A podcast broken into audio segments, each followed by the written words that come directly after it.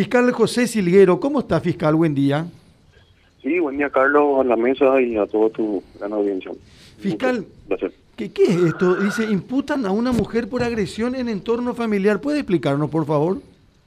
Sí, así mismo, Carlos, eh, hemos la imputación contra una, una mujer de 19 años por eh, agredir verbal y físicamente a su, a su pareja. Esto en contexto de una discusión uh, surgida en el entorno familiar. Y bueno, a raíz de ello subió de tono y el, el, señor eh, le dirigió o le trasladó a la mujer hasta otro sitio para que no pase mayores.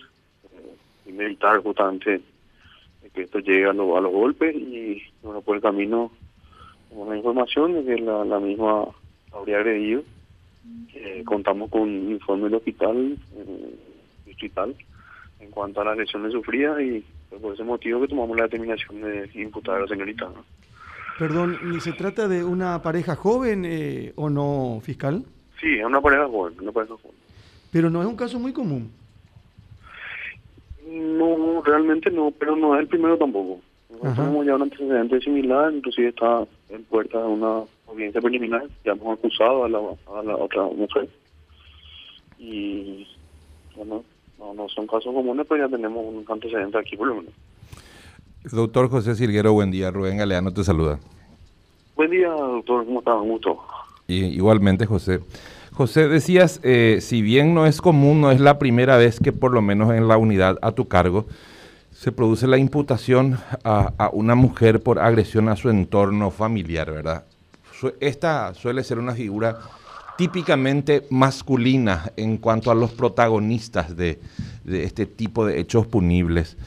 Ahora bien, eh, esta lectura de que suelen ser más los varones los imputados por este tipo de hechos punibles, José, se debe más a que son más los varones que, que, caen en este tipo de conductas o porque hay un subregistro de las conductas de las mujeres, por lo menos en tu, en tu zona, José? ¿A qué se debería? Muy, muy interesante la, la pregunta, doctor. Eh, justamente en, el caso anterior, que comentaba yo que ya está en puerta una audiencia preliminar, eh, justamente hay una, un reclamo por parte del denunciante porque el mismo, eh, en reiteradas ocasiones, se acercó hasta la comisaría local, la, más cercana a su vivienda, y no le quisieron tomar la denuncia.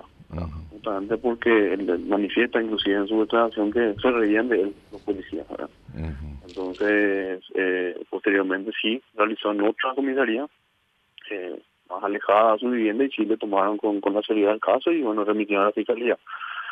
Entonces tenemos también la información de que hay casos que no son eh, canalizados, no son tomadas la denuncia y no, no llegan a nuestro conocimiento. Entonces, justamente por, por tratarse de, de esa, por, por decirlo así, una suerte de atipicidad eh, en cuanto a la calidad de víctima eh, en el género masculino. Pero, eh, como te dije, sí eh, existen.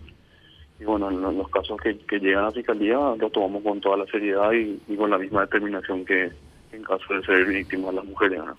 Brevemente, José, ¿hay más casos de varones eh, víctimas de violencia intrafamiliar que son víctimas de sus parejas pero que no se animan a denunciar entonces, José?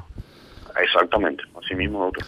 ¿Y cuál es, por último, la expectativa de pena para este tipo de hechos punibles, José, para recordar a la audiencia?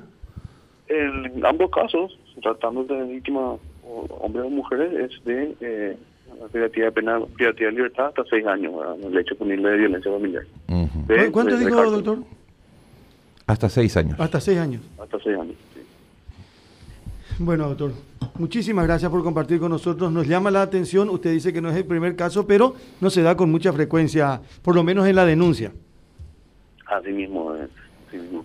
Muy gentil fiscal, que tenga buen día, muchas gracias. Muchas gracias a ustedes. Adiós, hasta luego. El señor eh, fiscal José Silguero, imputan a una mujer por agresión a su pareja. Así es.